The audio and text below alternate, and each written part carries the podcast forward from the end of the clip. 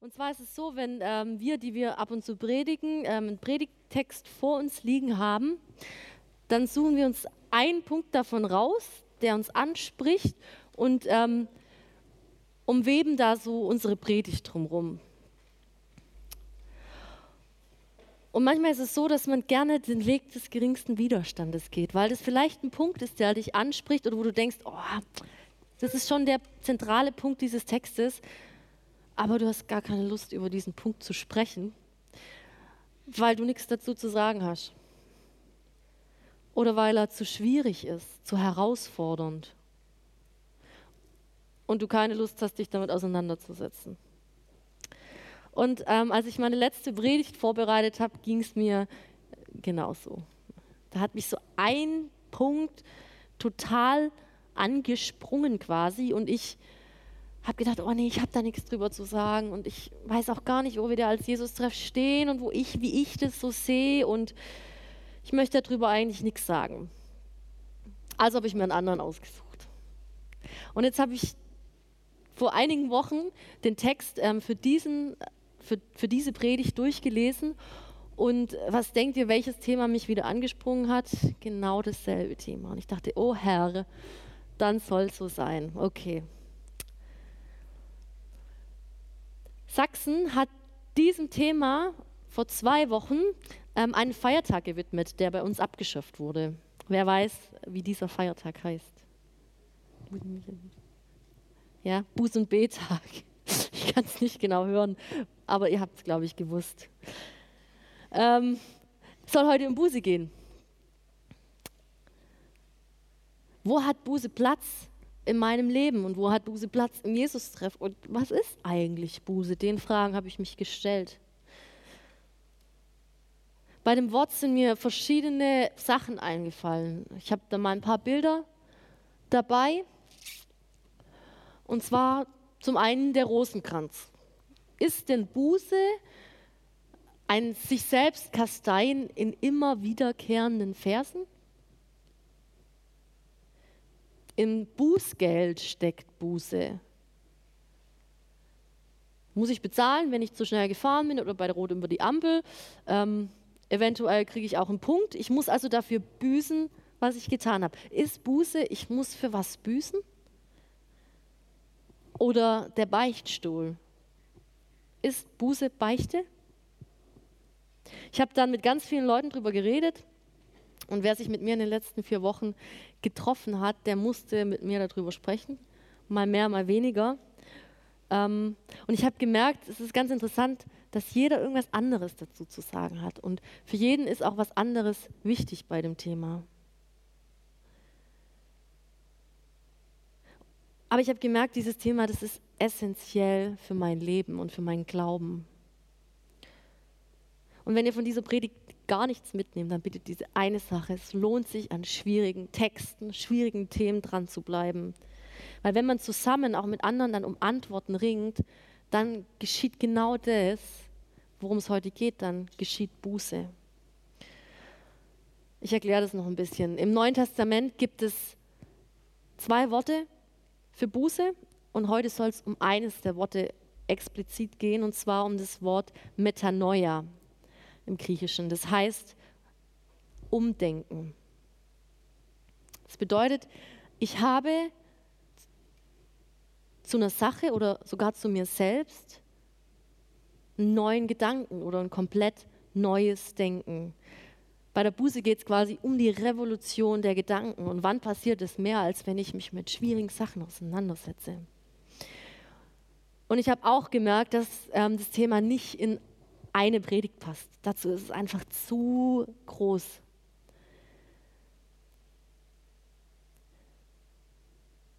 Ich habe ähm, ich gerade gedacht, mein Mann ist da gerade reingekommen, aber der muss eigentlich bei meinem Sohn sein. Jetzt bin ich gerade ein bisschen aus dem Konzept, aus dem Konzept gekommen. Okay, der wird schon irgendwo sein, der Henry. Nochmal, also ich habe gemerkt, ähm, dass eine Predigt einfach nicht reicht.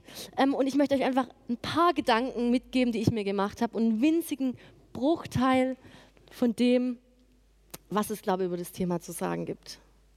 Und das anhand der Geschichte von David und Bathseba, beziehungsweise von David und seinem Ehebruch. Judith ähm, hat letzte Woche schon über die tiefen Abgründe von Davids Handlungen gesprochen und auch einen ziemlich heftigen Bibeltext gehabt. Und ich möchte einmal noch mal kurz zusammenfassen, wovon jetzt mein Text ausgeht. Und zwar beobachtet David eine schöne Frau beim Baden, die Bathseba, und er möchte diese Frau gern haben. Er bestellt sie dann zu sich, um letztendlich mit ihr zu schlafen, so ein bisschen wie bei einer Amazon Prime-Bestellung. Klick, möchte ich haben, kriege ich sofort am nächsten Tag. So. Will ich, nehme ich mir. Dummerweise wird die Bathseba schwanger, was ab und an passieren kann bei sowas. Und ähm, David versucht es dann, dem Uriah, dem Mann der Bathseba, unterzuschieben. Und es klappt auch nicht. Letztendlich schickt der Uriah an die vorderste Front und damit in den Tod. Er tötet ihn. Und am Ende des Textes, den Judith letzte Woche ähm, gelesen hat, steht, und es missfiel dem Herrn, was David tat. Wunderbar, oder? Toller Einstieg. Aber wir wagen uns ran. Und zwar 2 Samuel 12, 1 bis 7. Deshalb sandte der Herr den Propheten Nathan zu David. Nathan ging zum König und sagte, ich muss dir einen Rechtsfall vortragen. Zwei Männer lebten in derselben Stadt. Der eine war reich und der andere arm. Der Reiche besaß eine große Zahl von Schafen und Rindern. Der Arme hatte nichts außer einem einzigen kleinen Lämmchen. Er hat es gekauft und zog es zusammen mit seinen Kindern bei sich auf. Es aß von seinem Brot, trank aus seinem Becher und schlief in seinem Schoß. Er hielt es wie eine Tochter. Eines Tages bekam der reiche Mann Besuch. Er wollte keines von seinen eigenen Schafen oder Rindern für seinen Gast hergeben. Darum nahm er dem Armen das Lamm weg und setzte es seinem Gast vor. David brach in heftigen Zorn aus und rief, so gewiss der Herr lebt, der das getan hat, muss sterben. Und das Lamm muss er vierfach ersetzen, als Strafe dafür, dass er diese Untat begangen und kein Mitleid gehabt hat. Du bist der Mann, sagte Nathan zu David. Ich habe drei Punkte. Mein erster Punkt heißt Buße durch Naivitätsverlust. Als ich sechs Jahre alt war, war ich mit meinen Eltern auf einer Skifreizeit und ich war eine ziemlich klein, rasante kleine Skifahrerin und bin da immer die Pisten runtergepusht und meine Eltern waren ganz froh, als wir dann am Ende der Freizeit und alle wieder heil unten angekommen sind und sie jetzt wussten, okay, jetzt ist vorbei, niemand hat sich den Arm oder den Fuß gebrochen, super. Äh, meine Eltern hatten dann noch so einen Programmabend und meine Schwester und ich durften noch so ein bisschen im Zimmer rumtoben und sind dann ins Bett gegangen. Ich lag im Stockbett mit meiner kleinen Lieselotte. Und dann ist mir leider die Lieselotte übers Stockbett runtergefallen. Ich wollte sie noch auffangen, dann hinterher und Kopf über das Stockbett runtergefallen. Auf meinen Arm. Der tat danach ziemlich weh. Ich habe auch, glaube ziemlich geweint. Bin dann aber wieder hochgestiegen in mein Stockbett und habe die Decke über mich gezogen. Und meine Schwester hat gesagt, du, ich hole jetzt die Mama. Ja, da muss man danach gucken. Und ich habe immer gesagt, wie in einer Tonbandaufnahme, die einen Sprung hat, nee, nee, ich schlafe jetzt und morgen ist alles wieder gut. Wirklich, wirklich, nee, hol nicht die Mama. Ich schlafe jetzt und morgen ist alles wieder gut. Meine Schwester hat dann klugerweise meine Mama geholt und ähm, was auch sehr gut war, weil es war letztendlich ein Bruch, kurz vor einem offenen Bruch und ich brauchte eine Vollnarkose mit Wiedereinrichtung und einem wochenlangen Gips. Bisschen naiv, oder? Ich schlafe jetzt und morgen wird alles wieder gut. Als Kind kann man schon mal so naiv sein, finde ich. Oder ist es normal, als Kind so naiv zu sein oder zu glauben, dass morgen alles wieder gut wird? Ist ja auch ein schöner Glaube, oder? Aber David, der Mann nach dem Herzen Gottes, der hätte es doch eigentlich besser wissen müssen, oder? Ohne hübsche Frau, die will ich haben. Und morgen wird schon alles wieder gut. Ups, jetzt ist sie schwanger. Jetzt schiebe ich es einfach ihrem Mann unter und dann wird schon alles wieder gut. Mist, klappt nicht. Muss ich halt irgendwie den Uriah um die Ecke schaffen und dann wird alles wieder gut. Dann haben sich sicher die Wogen wieder geglättet. Augen zu und durch. Er lebt gerade so, als ob er es irgendwie nicht besser wüsste. Als ob er auf eine naive Art und Weise denkt, durch solche Handlungen würde schon alles wieder gut werden. Und er muss nicht die Konsequenzen tragen. David ist der König von Israel, das muss man sich auch immer sagen. David hat Verantwortung in der Kriegsführung und er hat Verantwortung für seine Gefolgsleute. Ja, glaubt ihr denn, wenn die mitkriegen, was David da abzieht, dass sie noch Vertrauen haben in ihren König? Und wenn seine Gefolgsleute nicht mehr Vertrauen haben, dann ist der Ofen aus. David ist aber so festgefahren. Er hat sich mit seinen Handlungen quasi in eine Sackgasse gebracht und kommt nicht mehr vor, nicht mehr zurück. Er kann eigentlich gar nicht mehr anders handeln. Man hat so das Gefühl, seine Macht, sein Königsein, ist ihm zu Kopf gestiegen und dieses, hey, ich bin der Größte, ich bin der Stärkste, ich bin unbesiegbar, ist zu seiner Realität geworden.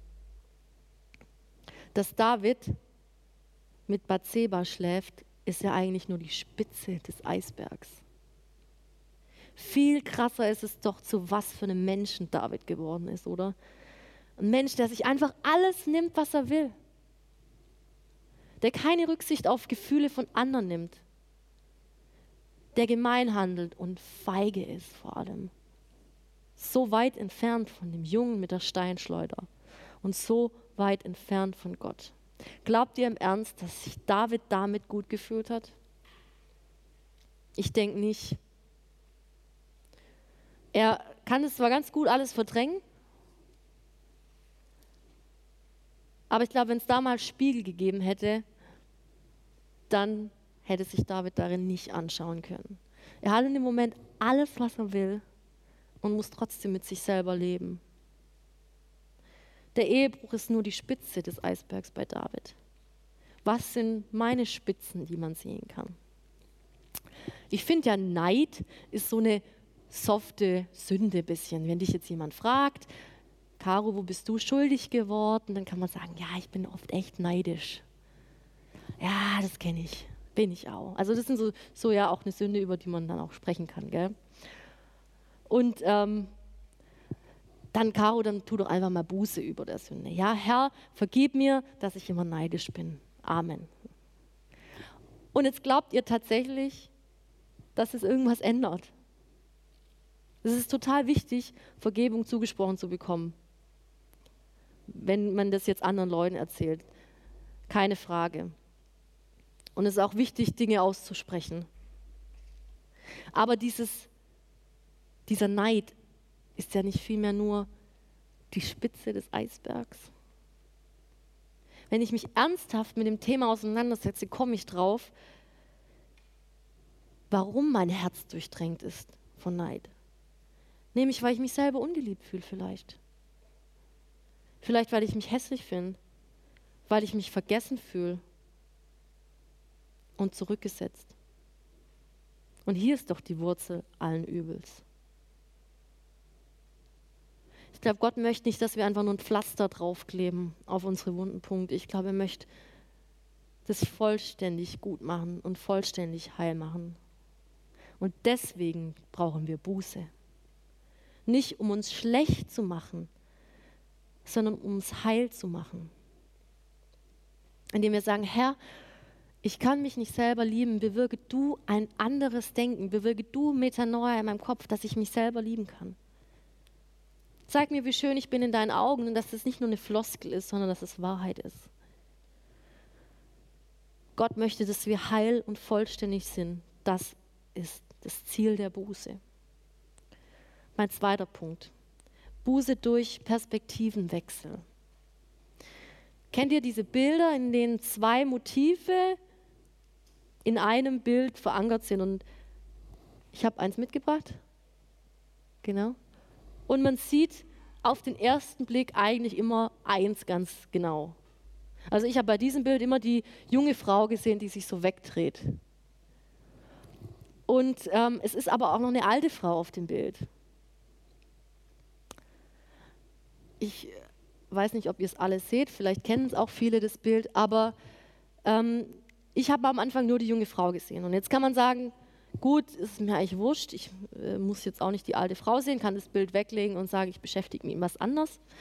Oder aber ich lasse es mir zeigen, wo denn da noch eine alte Frau drauf zu sehen ist auf dem Bild.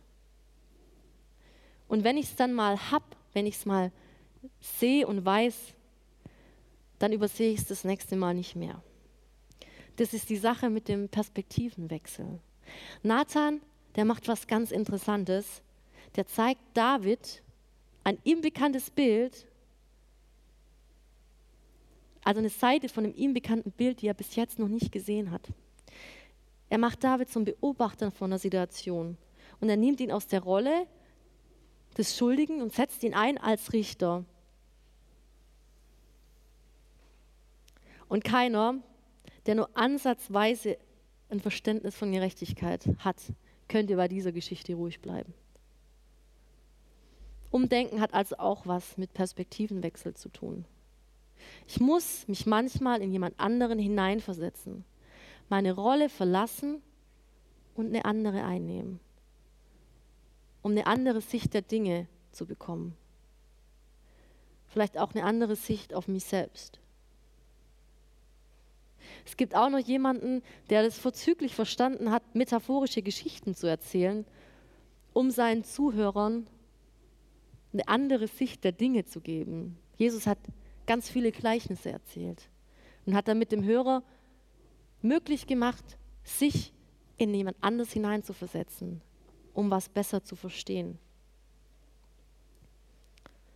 Wenn mir jetzt beispielsweise die Flüchtlingsflut Angst macht, wenn ich am liebsten eigentlich ganz tief im Herzen hätte, dass man eine Mauer um Deutschland aufbaut oder Zäune hochzieht, die Festung Europa errichtet, ich aber die Gedanken gar nicht denken will, weil ich die Menschen lieben möchte, dann versuch doch mal eine andere Perspektive einzunehmen. Zum Beispiel die Perspektive von Gott. Was denkt er über diese Menschen? Was denkt er über Männer, Frauen und Kinder, die vor Grausamkeit fliehen in die Heimatlosigkeit. Was wünscht er sich für die Menschen? Oder vielleicht hilft es dir, die Perspektive eines Flüchtlings einzunehmen. Wie muss es sich anfühlen, von zu Hause weglaufen zu müssen, alles hinter sich zu lassen, Freunde, Familie, und nur noch die Kleider, die man am Leib hat, zu besitzen. Wie muss es sich anfühlen, sein Kind frieren und hungern zu sehen? Merkt ihr was? Wenn ich eine andere Perspektive einnehme, ändert sich mein Denken. Menschen, die fähig sind und fähig bleiben, ihre eigene Sichtweise zu verlassen und ihren eigenen Standpunkt zu verlassen, das sind bußfertige Menschen. Menschen, die beweglich bleiben und nicht auf ihre Meinung pochen. Es bedeutet nicht, dass man keinen Standpunkt hat. Und es ist total wichtig, dass ihr nach eurem Standpunkt sucht und auch einen Standpunkt habt, aber nicht in Stein gemeißelt und nicht davon ausgehen, dass das die einzig wahre Wahrheit ist, die für immer steht. Kennt ihr ältere Menschen, die so das noch, noch können oder schon immer konnten, dieses eine andere Sichtweise einnehmen. Ich kenne so ein paar ältere Menschen, die das total toll machen und ich finde, das sind ganz arg anziehende Menschen und das sind weise Menschen. Also so empfinde ich das. Und außerdem strahlen sie eines aus und das führt mich zu meinem letzten Punkt, sie strahlen Barmherzigkeit aus. Barmherzigkeit durch Buße, mein dritter Punkt. Vor einem Jahr noch habe ich ähm, immer wieder ein Phänomen beobachtet, und zwar, wenn ich abends einkaufen gegangen bin, relativ spät, Männer, also habe ich beobachtet, Männer im Anzug mit Ehering, die Windeln eingekauft haben und so den Wocheneinkauf gemacht haben. Und ich habe mir dann so gedacht, oh, der Arme, jetzt muss der da abends noch nach dem Arbeiten einkaufen gehen. Also wenn ich mal ein Kind habe und den ganzen Tag zu Hause bin, dann mache ich das. Mein Mann muss nicht mal nach dem Arbeiten noch einkaufen gehen. Und jetzt bin ich selber Mama geworden und ertappt mich immer wieder und immer öfter dabei, wie ich meinen Mann anrufe und ihm sage, du, könntest du nach dem Arbeiten noch einkaufen gehen? Weil es einfach unheimlich, ja, anstrengend will ich nicht sagen, aber es ist halt einfach bequemer, ohne Kind einkaufen zu gehen. Ja, Kind einpacken, Kind auspacken, mit dem Kind durch die Gänge, Kind schreit vielleicht, Kind wieder einpacken, wenn es nach Hause geht und dann noch den ganzen Einkauf mit seinem Kind in den vierten Stock hochtragen. Das weiß ich jetzt, weil ich mich in einer anderen Situation befinde. Ich habe mein Denken anderen Eltern gegenüber geändert und ich bin recht demütig und barmherzig geworden in mancherlei Hinsicht. David empört sich über die Geschichte, die er hört. Er sagt und er flucht sogar beim Namen Gottes. So gewiss der Herr lebt, der Mann, der das getan hat, muss sterben. Er richtet über diesen Menschen. Er ist sich so sicher, dass er richten kann. Und dieser arme Mann, der tut ihm so leid.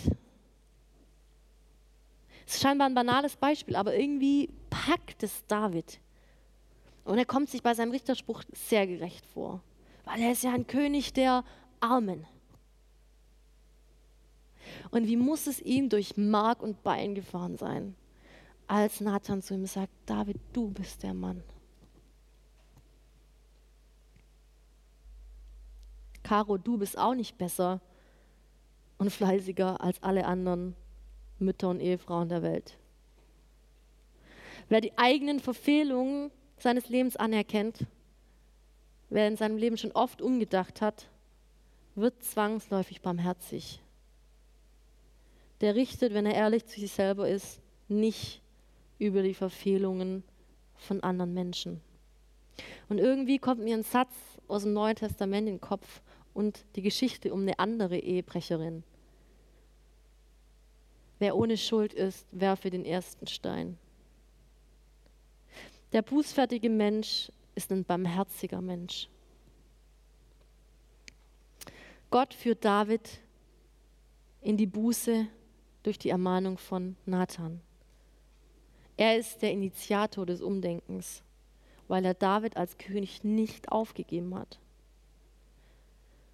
Ich glaube, da wo wir aufhören, uns umzuwenden und umzudenken, wo wir festgefahren sind, da wird der Glaube starr. Wisst ihr, was ein Mensch ist, der bußfertig ist? Das ist ein Mensch mit einem Knetglauben. Weil ein bußfertiges Herz sich beraten lässt, in Bewegung bleibt, Fragen stellt. Und das alles gegründet, und das ist mir ganz arg wichtig, auf der Person Jesus Christus. An dem muss sich alles messen. Der Text, der auf diese Geschichte folgt, ist relativ herausfordernd, weil es so aussieht, als müsste David auch büßen für das, was er getan hat. Und ich könnte darüber auch noch ähm, drei Stunden dann weiter referieren. Und ich habe den Text bewusst nicht gelesen, weil ich ihn nicht so unkommentiert stehen lassen wollte. Aber ich mache euch Mut, lest weiter. Guckt, was euch der Text sagt oder auch nicht sagt. Schreibt Fragen auf und stellt die Fragen. Ladet den Martin ins Rudel ein. Ruft den Nico an. Der freut sich tierisch, wenn er Anrufe kriegt und jemand mit ihm über die Bibel reden will. Ernsthaft.